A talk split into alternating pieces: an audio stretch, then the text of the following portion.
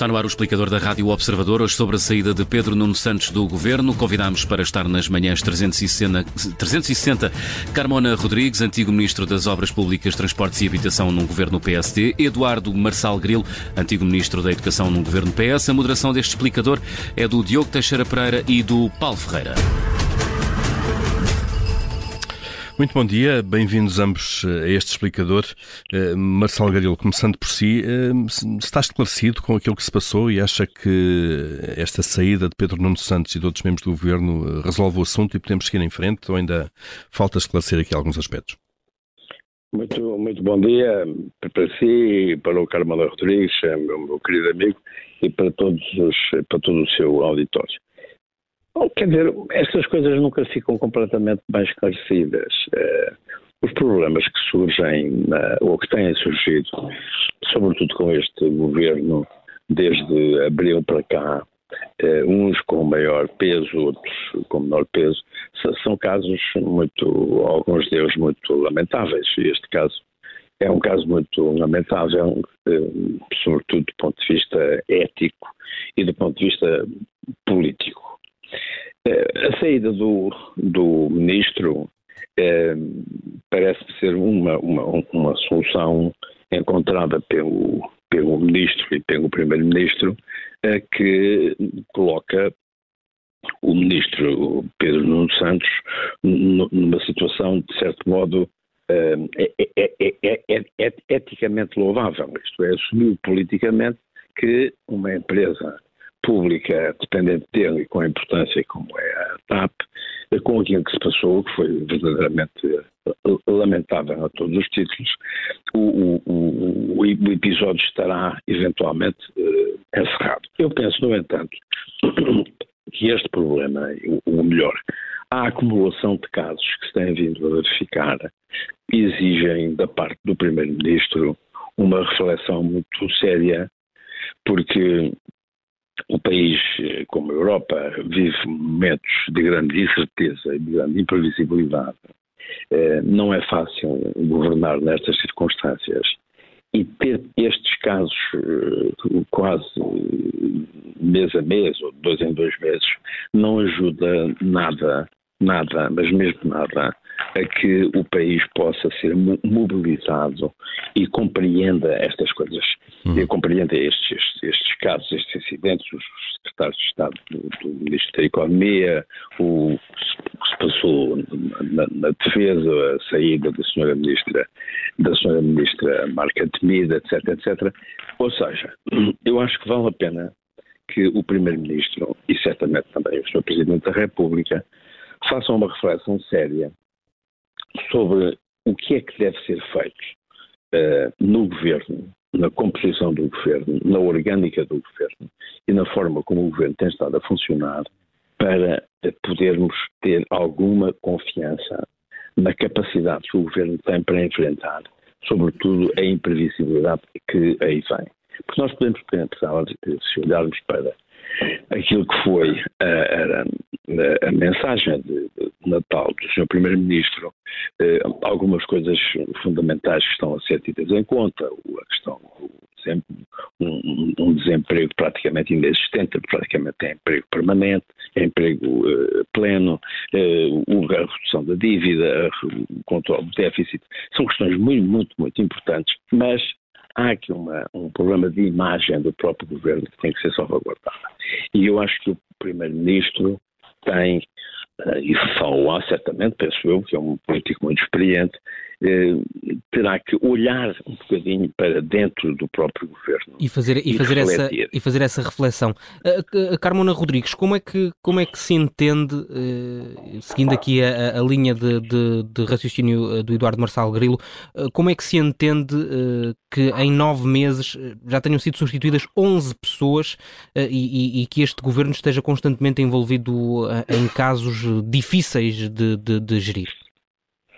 Muito bom dia, também queria dar um abraço ao meu amigo Eduardo Massal Grilo e sobre esta matéria, eu acho que é uma matéria de facto eh, que nos entristece enquanto portugueses, até parece quase um drama que estamos a assistir e como já foi dito por diversas pessoas, uma grande autoridade no país. Há, parece haver aqui alguns vícios, digamos, de origem, originais. Eh, eu diria que não só no governo, mas que também na TAP. Ou seja, no fundo, sobre este assunto temos duas partes, para assim dizer. Temos a parte do governo, temos a parte da TAP e temos as relações entre as duas partes. Sobre o governo, de facto, eh, já muitos disseram que poderá ter parecido estranho a muitos, de facto, a composição, ou na composição do governo, parece que eh, estavam lá de propósito, digamos, os principais falados, potenciais candidatos à, à, substituição do, do líder do, do, do, Partido Socialista, de, quando isso se vier a concretizar, daqui por uns anos, e, portanto, eh, pode talvez não ser normal, não ser frequente, não ser se calhar uma boa solução, porque isso remete, digamos, para o funcionamento, não só para a orgânica, mas para o funcionamento do governo, digamos, alguma latente, eh, algum latente posicionamento político ou partidário que obviamente tem de estar presente. Eh, e isso, se calhar, eh, diminui um pouco, digamos, a, a, disponibilidade, a capacidade de cada um e de todos os elementos do governo para, se calhar, digamos, olharem para aquilo que são as responsabilidades perante o povo português, enfim, de, do programa eleitoral com que se apresentaram eleições e mereceram o voto uh, maioritário da população portuguesa. E, portanto, isso é um hum. problema, enfim, essencialmente do Primeiro-Ministro, que terá de refletir-se, pelos quatro anos ainda que tem pela frente, eh, esta, esta estrutura, digamos, governativa é aquela que pode levar a bom porto, e todos desejamos, os portugueses todos desejam que se leve a bom porto, nas circunstâncias difíceis que estão a viver no mundo, na Europa e em Portugal, eh, se, se consegue lá a bom porto, digamos, o melhor possível, digamos, o desenvolvimento, eh, eh, digamos, o combate às dificuldades que existem na, na, na economia, na, nos aspectos sociais, na população em geral, etc. Outro aspecto é, de facto, esta questão da TAP, que muitos anos, durante muitos anos, vinha-se defender muito a TAP como empresa pública, eu não tenho nada contra as empresas públicas, há excelentes empresas públicas que funcionam lindamente. Estou-me a lembrar, por exemplo, da EPAL, por exemplo, que com grande eh, longevidade sempre funcionou bem. Curiosamente, houve um período até antes do 25 de abril que até teve uma gestão privada. Eu diria que foi dos exemplos de empresas que sempre, uh, que sempre funcionaram bem na esfera pública. A TAP também, que em tempos era vista como uma, e defendida como uma empresa bandeira do país, eu acho que hoje, francamente, eh, esse, essa imagem de bandeira nacional está fraca e já não é uma boa bandeira nacional. Tantos têm hum. sido os casos. Fica-me a questão, que também aqui o Eduardo Marcelo referiu, essa reflexão que tem de ser feita séria eh, relativamente também a esta, esta matéria da TAP. Eu, sinceramente, enfim, os avanços e os recursos que já foram dados, privatização, não privatização, tem de fazer qualquer coisa, mas que dê uma imagem de, de facto de respeitabilidade, que volta a ter a tal imagem de bandeira que era tão defendida para a TAP por diversas razões, que era, digamos, era a representação do país em todos os países do mundo onde estão portugueses, essa coisa toda, e com estes sucessivos episódios de, de compras dos aviões, depois a, a, a compra dos BMWs, agora há vontade de comprar outra sede, quer dizer, numa, numa empresa que está falida que tem eh, beneficiado de algumas e, e muito significativas injeções de, de, capital para tapar buracos e para poder uh, dar vida, hum. digamos, à pessoa que está um pouco quase em coma. Não se percebe estas faltas de, de clareza essas, nos essas prioridades uhum. dos administradores, claro. etc. E na realidade, eu digo que eles voltam e meio volto na TAP, em classe turística, como sempre andei, e praticamente pessoa nem tem um café nos servem. Quer dizer, com tanto dinheiro, com, tanto, claro. com tanta coisa, e depois a qualidade da TAP está a diminuir. E como sabe, ainda há pouco tempo a TAP perdeu 18, se não me engano, 18 slots importantíssimas. É, agora, no, no âmbito do, do, do, plano de reestruturação. Deixa-me só voltar aqui ao tema de, de, facto, como é que António Costa, Eduardo Marçal Grilo, há pouco disse que António Costa é um político experiente e que saberá certamente uh, o que fazer. Agora, como é que se faz isto? Como é que um governo uh, maioritário, uh, nove meses, um, um ano ano horrível, são anos horríveis, eh, de facto, do PS. Como é que António Costa vai conseguir eh, que, que dar a volta a isto? O que é que ele deve fazer imediatamente? Eu, eu, eu acho que o ser maioritário ou não ser maioritário, é, não tem uma importância muito grande para mim. O que tem importância para mim é a estabilidade política que tem que existir. Eh, pelo menos dá, um, dá um conforto. O Primeiro-Ministro não tem que andar a negociar com parceiros de coligação, não, não é? Sim, sim não, não tem que negociar, mas tem tem que governar bem. Tem, tem que enfrentar os problemas que tem e os problemas que aí vêm. Porque eu, eu estou mais preocupado com o grau de imprevisibilidade do que possa ser, possam ser os anos de 2023 e 2024 do que propriamente a situação que se vive em 2022. Em 2022 nós temos um problema, temos dois ou três problemas muito sérios. Temos um problema de habitação muito sério, temos um problema de inflação seríssimo, que é um problema que se pensou inicialmente que era uma coisa mais ou menos passageira, já se percebeu, a Europa toda já percebeu que a, a, a inflação veio para ficar durante bastante tempo. É preciso encontrar os instrumentos para poder lidar com essa situação e, sobretudo, apoiar aqueles que são os mais desfavorecidos, que são sempre aqueles que são prejudicados por este fator de inflação, que no fundo, no fundo, é um imposto escondido, não é? É um imposto escondido e que afeta sobretudo os mais, os mais fracos. E aí penso que o governo tem feito razoavelmente bem em relação à forma como se tem defendido e se tem protegido para poder prever situações difíceis, mas o, os anos de 2023 e 2024 e 25, enfim, são, são anos de grandes incógnitas. Eu a ideia que tenho é que o Primeiro-Ministro tem que olhar sector para sector, um a um, e perceber o que é que cada um tem para fazer, o que é que cada um pode fazer, o que é que cada um deve fazer. Hum. Na agricultura, na justiça, na, na, na, na defesa, na economia, na educação, na saúde, etc, etc. Há uns sectores, o, governo, a mim parece-me, um bocadinho desequilibrado. Há sectores que, são, que estão razoavelmente bem protegidos, têm pessoas muito competentes, têm pessoas capazes, com experiência, e tem outros sectores em que, a mim, como observador externo, me parecem ser sectores muito frágeis. Ou, pelo menos, nestes primeiros meses, não mostraram aquelas, não, não, não, não, não nos deram aquelas mensagens e aquele pensamento profundo sobre o que é que verdadeiramente querem. Acha que há uma falta de qualidade de, de média dos governantes? acho que há alguns governantes que eh, talvez não devam lá estar. Uhum. Eh, então... Ou seja, o, o, o Primeiro-Ministro tem que olhar um bocadinho para isto. Uh, não é com sobranceria, uh, não é com arrogância, não é dizendo uh, aguenta-se, não sei qual foi o termo que ele utilizou. Habituem-se. Habituem-se. A gente não se pode habituar. Há coisas a que nós não nos devemos habituar.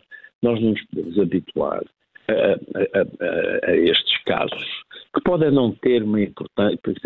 Deixe-me dizer-lhe o seguinte: estes casos são sempre muito desvalorizados pelos governos e hipervalorizados pelas oposições. Faz parte. Neste caso específico, nem o Primeiro-Ministro, nem o Governo, nem os governantes devem desvalorizar este tipo de coisas, porque estas coisas no fundo, acabam por ter uma influência muito grande hum. na opinião pública. E a opinião pública conta muito hoje em dia. Ou seja, nós olhamos para as rádios, para as televisões, para os meios de comunicação. A, a percepção é importante. Mas, claro. mas, mas, mas, sim, não, mas depois tem aqui uma outra que é a área das redes sociais, em que se processam as coisas mais extraordinárias processam-se as conspirações, processam-se as ideias muito loucas, interpretações completamente fantasiosas, outras não fantasiosas, mas que têm uma importância muito, muito tudo grande. cabe, claro. E, portanto, é necessário aqui que o, o Sr. Primeiro-Ministro, nestes próximos dias, reflita sobre isto pense sobre isto com alguma, com alguma profundidade, certamente com as pessoas em quem ele confia, que são as pessoas que estão mais próximas, eh, podem ser eh, do partido ou não ser do partido. Tem que ser considerado. Deixe-nos, eh, Marcelo, ouvir eh, Carmona Rodrigues também precisamente sobre isso. Caminho a partir daqui, Carmona Rodrigues, antes de mais há que substituir Pedro Nuno Sim. Santos e os outros membros do governo que saíram. É claro. uma pasta difícil, conhece bem, já, já, já, já, já, já foi ministro da pasta também. Próximos passos que António Costa deve seguir então para, para lidar com esta crise? Não, eu concordo com o Eduardo Nassal no sentido em que uh, acho que deve haver uma reflexão uh, profunda, enfim, relativamente ao governo. Nesta matéria, eu não sei se as demissões já acabaram por aqui ou não.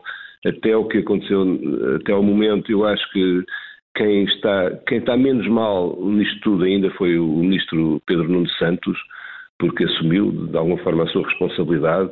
Agora, eu acho que até agora ninguém ficou bem nisto. E pior do que isso, e que justamente nesta linha da governação, que é muito importante para os desafios que vêm aí, é preciso que haja uma confiança, que as pessoas se sintam confiança, que não são a ser é enganadas, que não estão a ser, não há, não, não, há, eh, não se sonega informação do que aconteceu. Mais a mais num setor que é eh, público, como a TAP, tem de haver transparência e clareza para haver confiança, senão fica um sentimento horrível, que é de as pessoas se falarem nas redes sociais ou nas ruas ou uns com os outros que há qualquer coisa que não foi contado.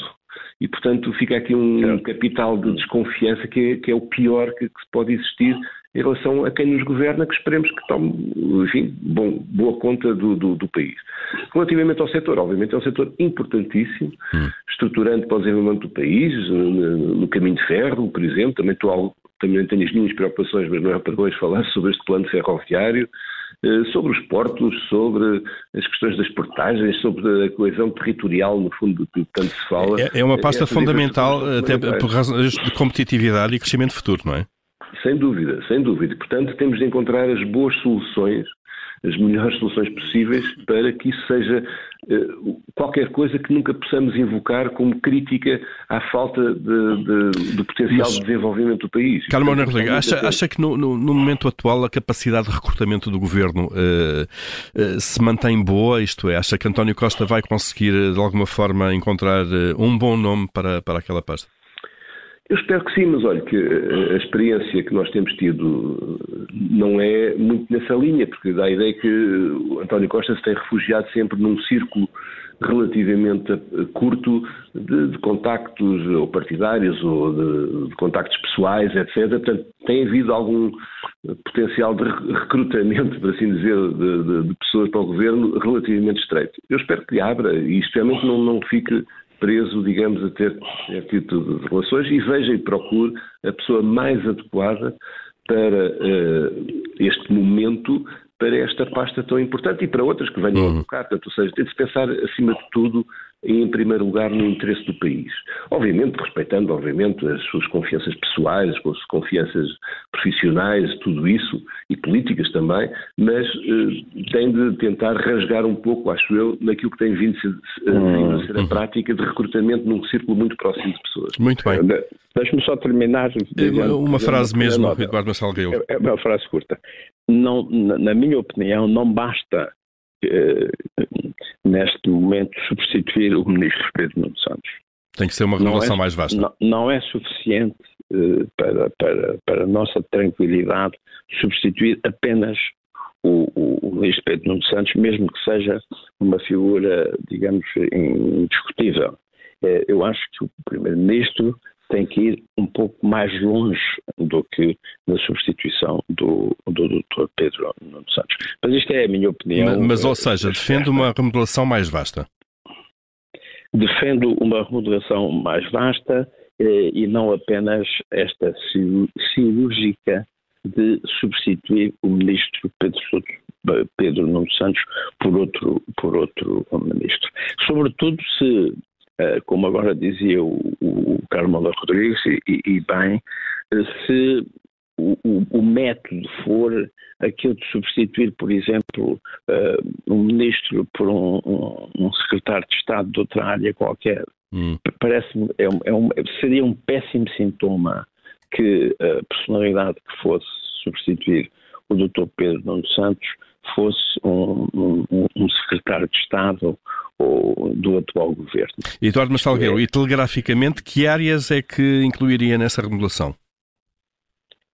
Eu, para lhe dizer com franqueza, eu, eu, eu julgo que eu julgo que não sei se, se, a agricultura não precisava de ser mexida, não sei se a defesa não precisava de ser mexida, não sei se a justiça precisava de ser mexida. Penso que há alguns sectores em que, pelo menos eu sou um observador externo, mas tenho uma desvantagem em relação a muitas outras pessoas, é que eu praticamente não vejo televisão. Portanto, como não vejo televisão, não, não tenho este ruído do dia a dia e muitas coisas me escapam.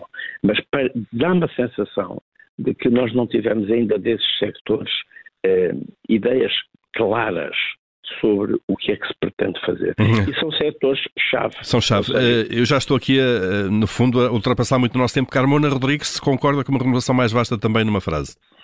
Sim, eu acho que sim. Acho que se vier ter a partir de agora desta oportunidade para uh, colocar, digamos, na equipa governativa, digamos, uma, uh, enfim, caras novas, mas que no fundo não seja só uma substituição por substituição. Uh, também não tenho agora aqui presente quais serão as áreas eventualmente mais, mais urgentes, mas concordo em princípio com o que foi dito pelo Eduardo Marcelo Grilo, mas o que eu acho é que tem de ser de forma, não só de uma forma, digamos, de, de, marketing, digamos, mas de uma forma que de, de aposta efetiva. Mais profunda e com equipa... efeitos efetivos. Exatamente. exatamente. Obrigado, para Carmona. ganharmos confiança, para ganharmos confiança num governo que temos Exatamente. Obrigado, Carmona Rodrigues. Obrigado muito também, bom, Marçal bom Grilo. todos. Muito bom obrigado igualmente pela vossa disponibilidade. Bom ano, Carmona, Carmona. Um bom ano.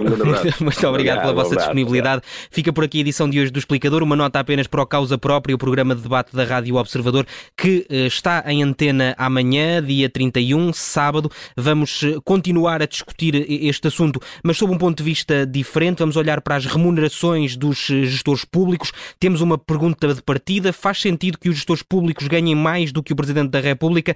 Sentamos à mesa o deputado comunista e antigo uh, comunista, um, um, deputado comunista, uh, o antigo candidato presidencial da Iniciativa Liberal, Tiago Maia Gonçalves, e o deputado comunista Bruno Simões.